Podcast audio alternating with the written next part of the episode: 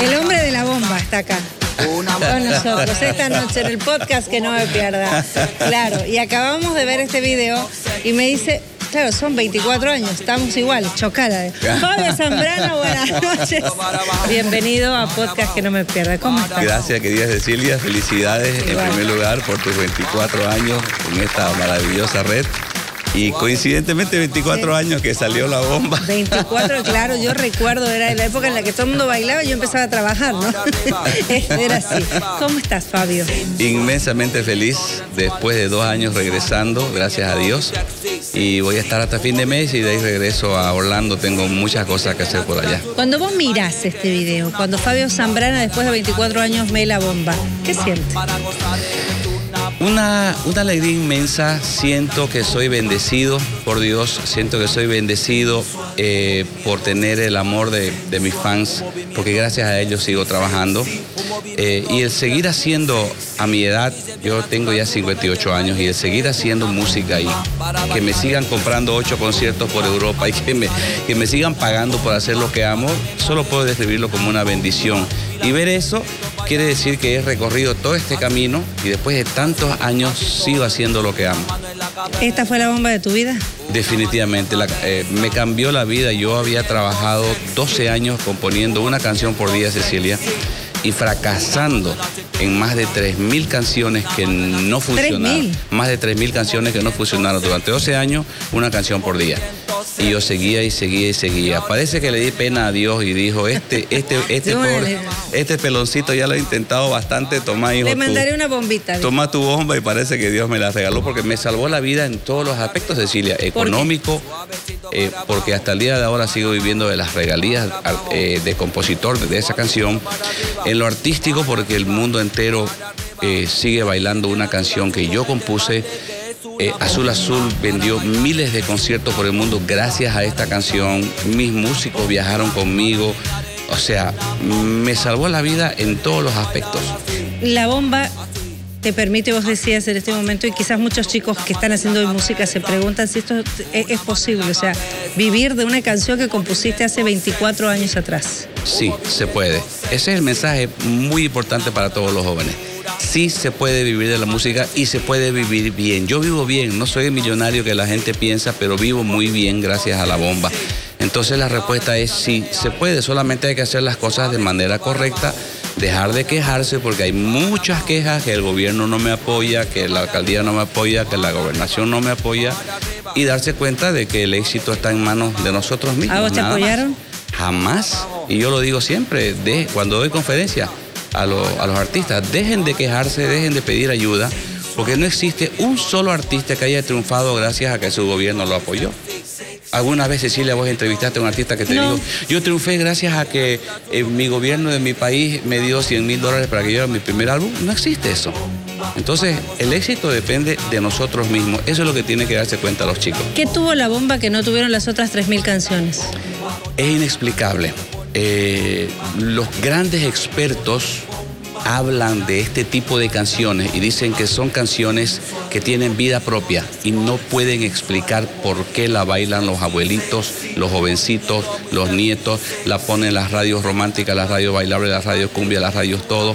Inclusive hubo, un estudio de una universidad de Miami eh, que estudiaron científicamente por qué canciones como La Bomba, como La Macarena, ah, se te quedan en el cerebro. Y lo hicieron eh, de algo científico, lo describieron como un gusano que te da vuelta eh, en el cerebro y que no te lo podés sacar. Y ese gusano es esa melodía cortita con una letra muy cortita, en este caso sensual, un movimiento sensual. Eso se llama hook en en la industria de la música, gancho. Y la bomba tiene varios ganchos. El otro es suavecito para abajo, suavecito para arriba. El otro es bomba, bomba. Entonces tiene varios ganchos. Entonces la escuchas la canción a la primera vez y no te la podés sacar, de la cabeza. porque se te queda en la cabeza dando vueltas. Entonces, pero componer eso también no es de la noche a la mañana. Ahora, ¿vos pensaste en algún momento que con esa canción ibas a llegar a ser número, número uno fuiste?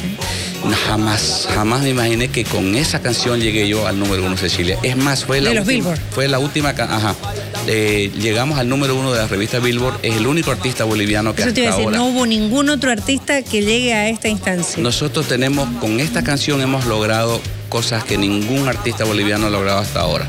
Número uno en la Billboard, ningún artista boliviano ha ganado un premio nuestro, ningún artista boliviano ha vendido 16 millones de copias. 16. 16 millones de copias. Eh, eh, hemos tenido logros que ningún artista boliviano hasta el día de ahora ha tenido. Entonces, eh, no me imaginé jamás que con esta canción yo iba a triunfar. Es más, fue la última canción del álbum. Hay una historia muy interesante que la voy a contar en el documental. Te cuento, estoy trabajando en el documental. La bomba no se llamaba la bomba, tenía una mala palabra. En vez de bomba. yo la sé la historia, de- pero cuéntasela a la gente. ¿Se la cuento? Contar. Ok, la multa la, la multa la pagan ustedes. Ya sí. estamos. La, la- en vez de bomba decía culea. Porque en Puerto Rico yo escuché esa, es- esa palabra y me decían que allá era un baile. Claro. Como, como bailar salsa, como bailar cumbia. Y Fabiola. Pero aquí era otra cosa. Aquí es malísima palabra. Y Fabiola, tu amiga, me dice, ay, por Dios, amor, no ¿Y tu hagas, esposa? no hagas esa canción. Porque además la época no te van a criticar Hoy si sacas los una canción, padres claro. y tenés fans que son niños. Entonces le hice caso. Yo soy terco, pero sé escuchar cuando me dan un consejo. Y la borré y en cuestión de 20 minutos compuse la letra y en cuestión de, de- de- de una hora grabamos esta canción de relleno, Cecilia. Era una canción de relleno de De relleno claro. fue la última canción. Es más, me daba, me daba cosa, me daba vergüenza hacerla escuchar cuando yo hacía. No confiabas en tu canción. No confiaba, en, en- en la ponía de último, por si ya no querían escucharla, digamos, los, los grupos focales que yo, que, que yo, que yo hacía. Entonces, yo no confié en lo absoluto en la bomba. Porque además tengo que contarles, que quizás muchos de ustedes no saben, que Fabio iba con su cassette, ni siquiera disco CD, porque recién estaban apareciendo, radio por radio en Santa Cruz. Y le hablabas a los productores y le decías, aquí está, te dejo este cassette, por favor, Soy nuevo artista, yo". me podés entrevistar. Sí, sí, Nosotros sí. nos fuimos, Cecilia, en la movilidad de Gary Prado, que era nuestro manager en aquella época, por todo Bolivia. Nos subimos a su movilidad y nosotros nos fuimos Trinidad, eh, eh, este, eh, Cobija, La Paz, Oruro, no, no. nos fuimos por todo el país pidiendo que nos entrevisten y la mayoría de las radios no nos querían entrevistar. Eso fue con el primer álbum, con Mamá no quiero comer más huevo, en el 95. Ya con la bomba éramos un poquito más famosos, ya no, como que ya nos recibían. ¿Cuándo te diste cuenta que la bomba causaba esta sensación en la gente? Porque nosotros, me di cuenta cuando nosotros lanzamos dos cortes primero, que no funcionaron, o sea, fueron, sí funcionaron, pero no fueron éxito. Y la gente que compraba el CD, Cecilia, en esa época no existía Spotify, No, no existía nada. YouTube, no existía iTunes Music, nada de eso. La gente se compraba el álbum entero. Pero las radios estaban promocionando otro tema, entonces la gente lo escuchaba el álbum entero y decía, oigan, pongan la bomba, llamaba a la radio. Entonces las radios... Porque además mandaba también eso en las radios. Correcto. Hoy manda un poco, claro, esto, la tecnología, Spotify, las, las listas de canciones, pero antes mandaba lo que vos ponías en la radio y la canción que hacía sonar más en la radio. Correcto. Claro. Se- mandaba el single, se, se- se hacían, se hacían unos CD single, pero la gente se compraba el CD entero y lo escuchaba entero. Entonces la gente llamaba a las radios, pongan el tema número tanto, digamos, la bomba. Entonces las radios nos empezaron a decir, oye, ustedes se están equivocando.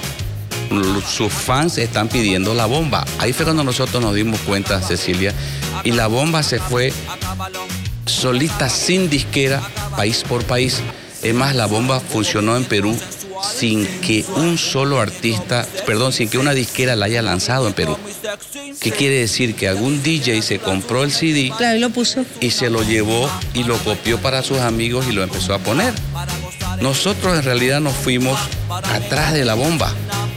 Yo describo en mi documental La bomba como un tren imparable, que 24 años después sigue imparable y nosotros atrás, atrás de él. Porque fue tendencia en TikTok recién también. Recién. Claro. O sea, hay chicos que tienen 14 años que, que no habían nacido cuando yo compuse ¿Quién La bailó Bomba. recién? Eh, la ha bailado todo el mundo. Pero en, en TikTok recién. Eh, un artista. eh, La- bueno, la hizo viral el- recién. El Kun Agüero estaba hablando eh, eh, de fútbol ah, claro. y este, le dijeron que no sé qué equipo se iba a ir para abajo y él dijo suavecito para, abajo, para abajo, para abajo. Pero hay un montón de artistas, Camila, Camila Cabello. Ay, ella. Camila Cabello lo bailó en TikTok en el Día Mundial de la, de la Hispanidad, ¿no? Un montón de artistas la han, la han cantado este, artistas famosos en, fiestas cuando no están dando conciertos la cantan. O sea, sigue siendo. Sé que, sé que sigue siendo, sé que sigue funcionando porque me sigue dando regalías. 36 años de carrera. De carrera. 24 años de esta canción. Correcto. ¿Qué es lo bueno y lo malo que rescatas de todo este tiempo? Lo bueno es que hago lo que amo todos los días, hago música, me levanto todos los días y me acuesto pensando en música. Y ahí estoy, tengo mi estudio en mi casa y hago música y canto y me pagan por hacer lo que amo. Lo bueno es que puedo darle una vida buena a mi familia, porque siempre es bueno tener algo de dinero para poder pagar los gastos. Eh, es bueno porque tengo millones de fans por el mundo entero. ¿Qué es lo malo? En la, eh, el distanciamiento que hay con la familia muchas veces en los viajes. Por ejemplo, ahora me voy a ir un mes a Europa y voy a estar lejos de mi esposa, del amor de mi vida, eh, por un mes. ¿Qué es lo malo? Eh, el odio que genera el éxito. El éxito te genera mucho odio. ¿Lo sentiste? Lo sigo sintiendo hasta ahora. Lo sentí desde que empezó la bomba a hacer éxito y lo sigo sintiendo hasta ahora. Eh, pero ya aprendí a que no me afecte. En un principio yo afectaba? Ahora me vas a contar, pero quiero mostrar, por favor, esto que decía de Camila Cabello, eh, recientemente bailándolo en TikTok y lo hizo tendencia también, ¿no? A ver, veamos. Y ahora empieza a menear, suavecito para abajo. Movimiento sexy, un movimiento sexy.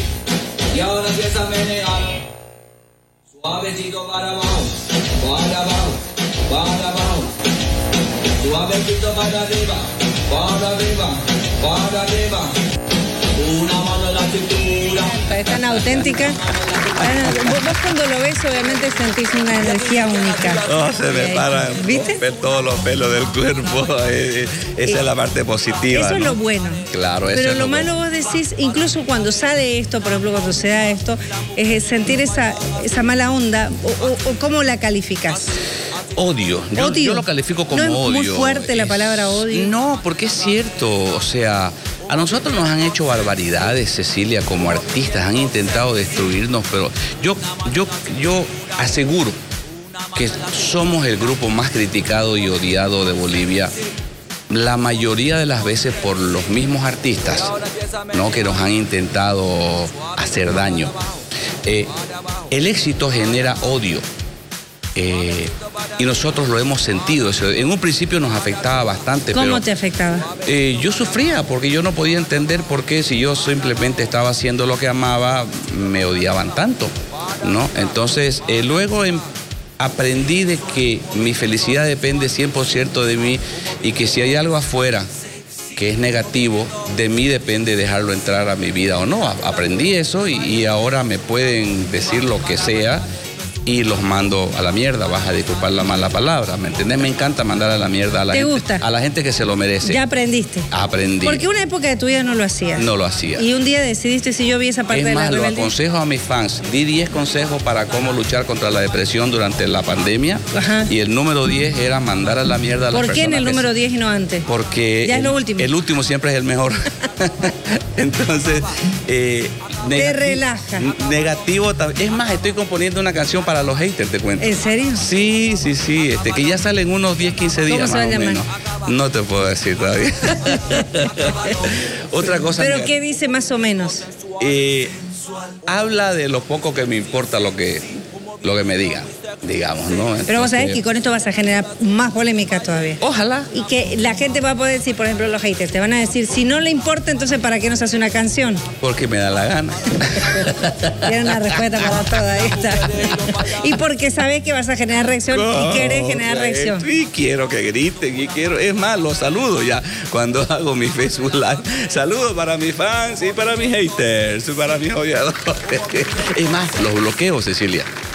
Ah, sos de bloquear. Claro, me encanta bloquear eh, pelotudos. yo, les llamo pelotudos, ¿no? Entonces, y yo no, me no río. Te, no, no te afanás, digamos, respondiéndole, porque hay gente que se afana respondiéndole. ¿Qué le voy a responder si eso es lo que ellos quieren que uno les claro responda? Que, vos yo, bloqueas. Yo lo que agarro es, y de, eh, cada semana yo calculo que yo bloqueo unos cinco pelotudos.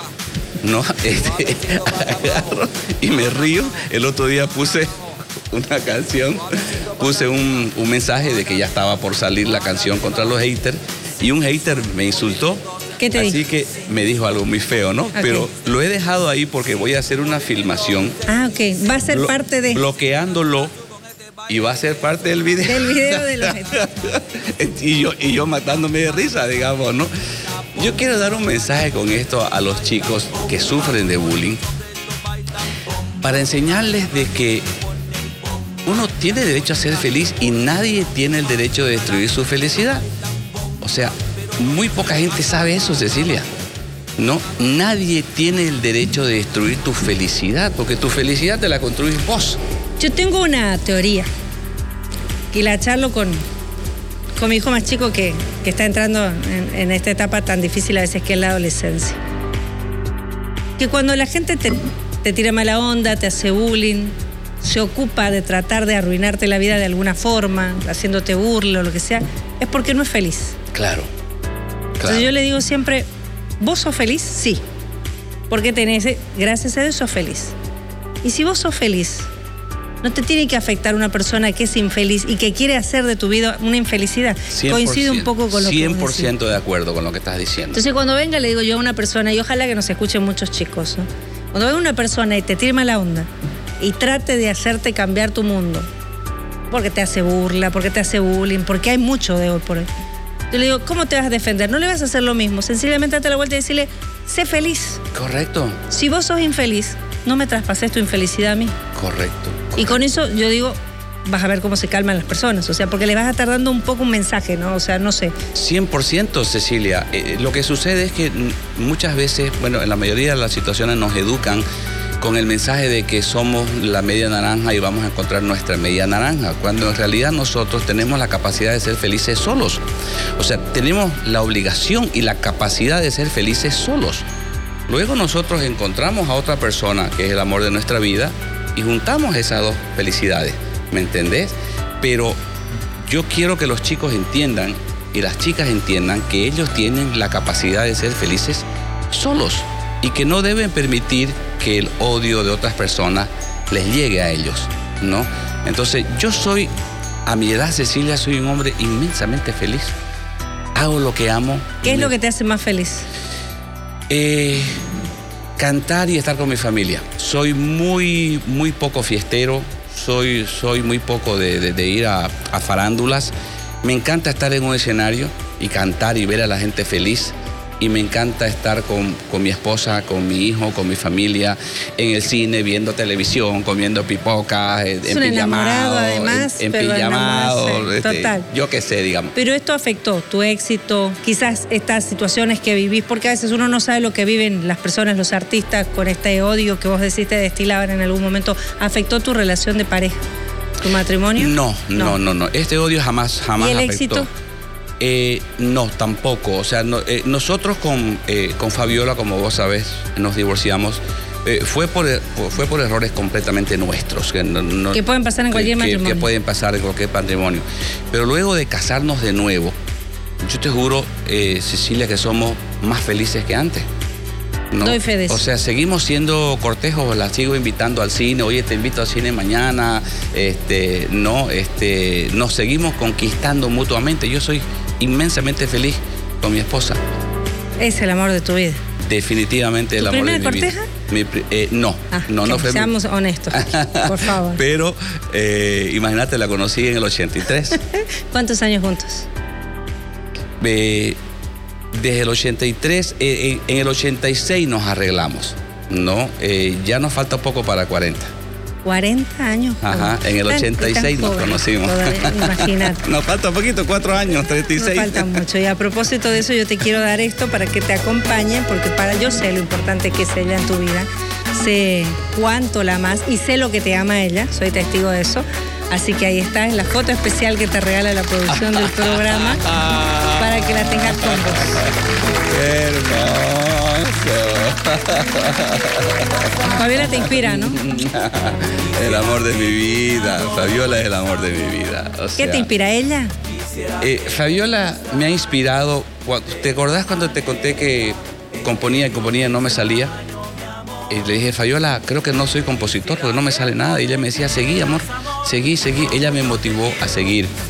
Fabiola me permitió, por ejemplo, tener una carrera donde estoy rodeado de modelos y nunca me celó, nunca me hizo problema, nunca me dijo, ¿por qué estás bailando con esas modelos? Ella cuando vienen mis fans, mujeres, y, me piden autógrafos, ella me respeta ese trabajo. Eh, cuando yo estaba en la época más difícil de Azul Azul, que fue cuando llegamos al número uno y por desgracia nos encontramos con monstruos tamaño descomunales que destruyeron nuestra carrera y yo estaba completamente destruido. Ella fue mi sostén. Eh, el saber de que yo estaba viajando por el mundo y tenía un hogar y una persona llamada esposa y amor de mi vida y madre de mi hijo, eso para mí era vida, eso era agua en el desierto, ¿no? Entonces, Fabiola, como lo digo en mi libro, ella es mi amiga, mi amante, eh, eh, mi, fantasía, eh, mi compañera, mi cómplice, mi todo. Tú todo. Y ahí está, te va a acompañar. Nosotros queríamos darte este regalo especial de parte de toda la producción. Bello, bello. Has llegado recién de Estados Unidos, o sea que te voy a hacer un vaivén de, preguntas. ¿Estados Unidos o Bolivia? Bolivia toda la vida. ¿Extrañaste? Muchísimo, muchísimo, muchísimo. Pero Estados Unidos es importante porque yo hago muchos negocios y es un, es un país muy, muy, muy amigable con el que invierte. La bomba, lágrimas negras o esta canción Mamá no quiero comer más huevo que también sonó mucho. La bomba. La bomba, la siempre. Bomba de lejos. ¿Cantar o componer? Componer, porque si no, si no hubiera existido Fabio el compositor, Fabio el cantante no hubiera llegado lejos. ¿Y ahora qué se viene? Se viene la canción contra los haters. este, se viene ya. Se viene ya poquito. Hay, antes de ayer grabamos las voces y próxima semana empiezo a filmar el videoclip. ¿Las voces? Las voces de la canción. ¿Por qué? ¿Quiénes participan? Y lo que pasa es que yo cuando grabo una canción hago coros. Ok, los coros Entonces llevo, contrato cinco coristas. Eh, ¿La vas a lanzar acá mientras estés acá? Sí, ajá, me las llevo, me los llevo a un estudio de grabación y grabamos los coros con un sistema que, que, que tengo yo que hace que las voces suenen bastante grandes, ¿no? ¿Vas a seguir componiendo?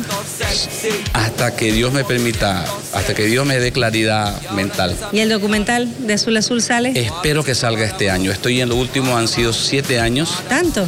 Eh, te cuento una anécdota bien, bien cortita. Eh, hice un viaje de Orlando a, California manejando, son como más de 5 mil kilómetros. Y en medio pasé por varios lugares para visitar lugares donde yo había trabajado. Y pasé por Kansas y lo encontré a mi jefe que me dio trabajo cortando pasto en el año 1983, cuando yo me fui a Kansas. Eh, y lo encontré a mi jefe, lo ubiqué y él va a ser parte del documental, va a decir unas palabritas de cómo era el flaco, me decía él, es un, señor peruano. ¿Tenía el pelo largo o no? Eh, sí, tenía el pelo largo. el flaco pelo largo. Entonces eh, se, van a enterar de muchas cosas en el documental. Fabio, yo te quiero agradecer estos minutos. Nos diste algunos este, algunas primicias esta noche. Gracias por la charla, siempre por la confianza, por el cariño eh, y por estar acá, por hablar como sos. Gracias a vos y siempre es un placer. Este, y, y, felicidades, me encantó verte, me encantó verte allá hablando y ahora aquí hablando conmigo. Es una bendición. Es una bendición la amistad. Y la verdad que creo que eso es lo que nos deja muchas veces esta carrera que tenemos, la amistad. Conocernos un poco más allá. 100%. Gracias. Gracias por el cariño. Fabio Zambrana. Pueden eh, dejarle sus mensajes y también, por supuesto, continuar viendo la entrevista en nuestras plataformas digitales. Esta noche en podcast que no me pierdas. Gracias, Fabio.